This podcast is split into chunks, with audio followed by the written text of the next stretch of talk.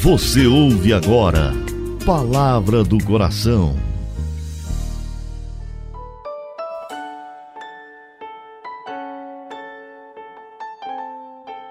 Em nome do Pai, do Filho e do Espírito Santo. Amém. Meu Senhor e meu Deus, eu creio firmemente que estás aqui, que me vês, que me ouves. Adoro-te com profunda reverência.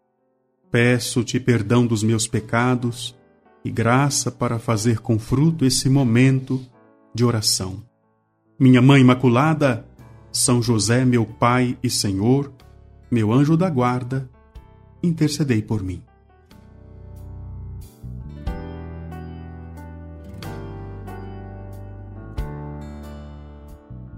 Ah, que bom te encontrar novamente. Hoje, nesta quinta-feira, eu te convido a de fato preparar o coração. Seu presépio está pronto na sua casa? Por favor, não coloca o menino Jesus ainda não, viu? Porque tem gente que é apressadinho, já monta o presépio todo, calma, coloca lá os, os bois, os, uh, as ovelhas, uh, prepare tudo, mas o último elemento deve ser colocado depois da missa, que a gente chama missa do galo, né? A missa de Natal, na noite do dia 24. Quero pedir a você uma oração pela comunidade Coração Fiel. E aqueles que sentirem no coração a possibilidade de ajudar financeiramente, faça, porque queremos terminar o ano sem dívida, tá bom? Hoje a liturgia da igreja recorda São João da Cruz. É um dos grandes mestres de espiritualidade. Carmelita, teve uma formação humana, teológica muito densa e ao longo de sua vida teve as mais altas iluminações místicas. Por isso ele é chamado doutor, viu? Doutor da igreja.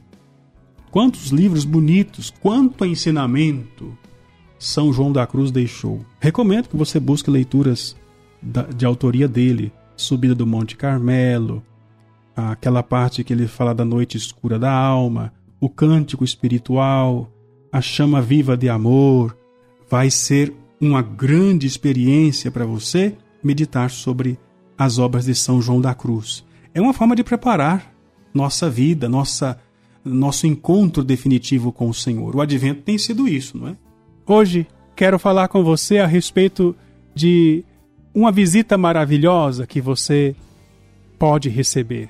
De modo especial, durante este mês, Falamos das mães, dos sacerdotes, dos estressados, dos irritados, dos consagrados, dos jovens.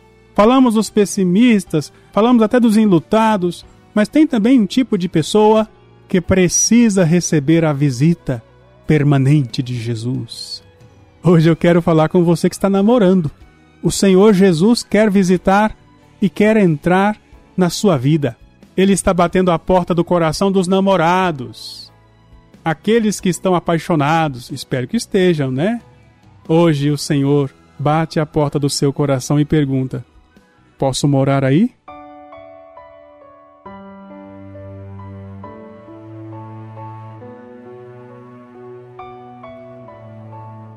Concedei-nos, ó Deus onipotente, que as próximas festas do vosso Filho nos sejam remédio nesta vida e prêmio na vida eterna. A caminhada do cristão católico neste mundo tem como objetivo, tem como meta a vida eterna. Tudo o que fazemos aqui é passageiro, mas vai determinar o meu destino eterno.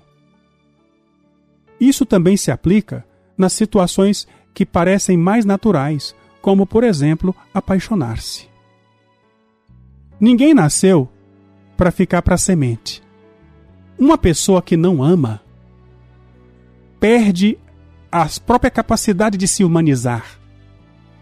Todos nascemos para amar e para sermos amados. É por isso que o processo do enamoramento é tão sagrado, tão bonito, tão importante. Uma pessoa que nunca se apaixonou precisa de um tratamento psicológico Claro.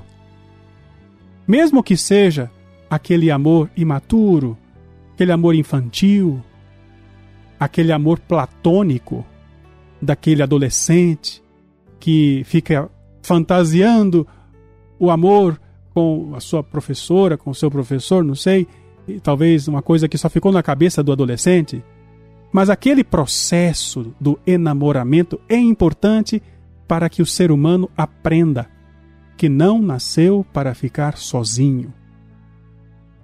Aquela pessoa que aprendeu a amar, que deixou-se amar, caminha com passos mais seguros para a maturidade humana.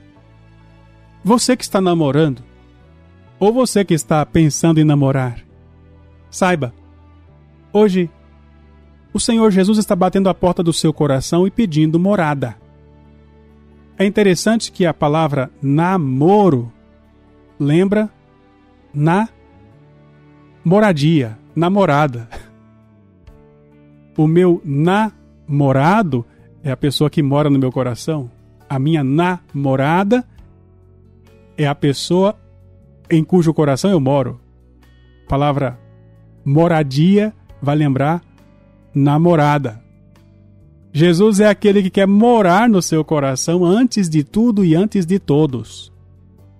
Se você quer ser bem-sucedido no seu namoro, aprenda a namorar a três: você, a pessoa que você ama e o Senhor Jesus. Os casais que começam o namoro desse jeito conseguem lucrar a experiência de um crescimento humano na vida a dois, mesmo que o namoro não termine em casamento, viu? O namoro, na verdade, deve ser um treinamento para o casamento, no quesito da convivência, da compreensão, do sacrifício, do diálogo, da oração, do conhecimento mútuo, nesse sentido. Quando o casal de namorados entende a própria dinâmica do namoro como preparação para o sagrado matrimônio, conseguirá viver esse período de conhecimento respeitando, vivendo a pureza e a castidade, estabelecendo inclusive momentos de oração para que o Espírito Santo ajude no processo do conhecimento mútuo. É assim que o namoro de verdade consegue ir para frente. Por que será que muitas pessoas são frustradas na vida afetiva? Pessoas que jamais conseguiram concluir bem o namoro. Talvez porque resolveram namorar somente os dois. Aonde entra Jesus, as coisas vão ter um cunho e uma conclusão pacíficas. Antes de ser namorado, temos que ser amigos. O casal precisa estabelecer um grau de amizade que sustente o respeito mútuo. E os dois, muito amigos, querem bem um ao outro, e este querer bem se traduz em desejar que Deus habite no coração do amigo. Depois, se esse relacionamento de amizade que agora virou namoro, conseguir colocar as bases para a experiência conjugal, será possível caminhar para o noivado, para o casamento, para a velhice, para a viuvez, do jeito que vai agradar o coração de Deus. Jesus está batendo a porta do seu coração. Permita que ele seja o grande companheiro de caminhada durante o seu período de namoro. Vamos orar.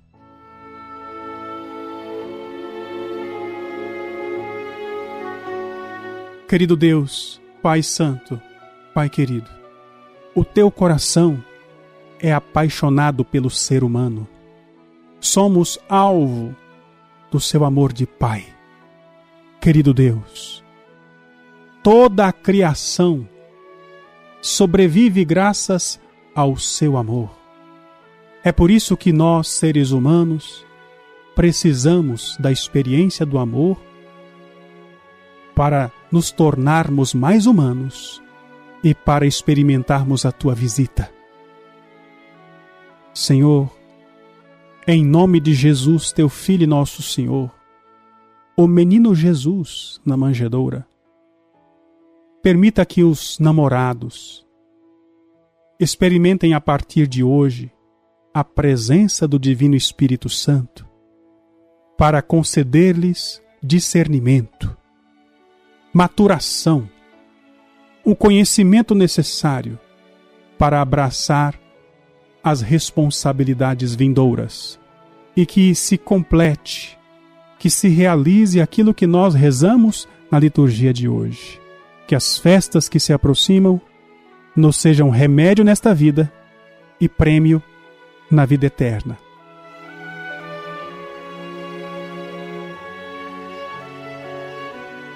Dou-te graças, meu Deus, pelos bons propósitos, afetos e inspirações que me comunicasses nesta meditação. Peço-te ajuda para pô-los em prática. Minha Mãe Imaculada, São José, meu Pai e Senhor, meu anjo da guarda, intercedei por mim. Em nome do Pai, do Filho e do Espírito Santo. Amém.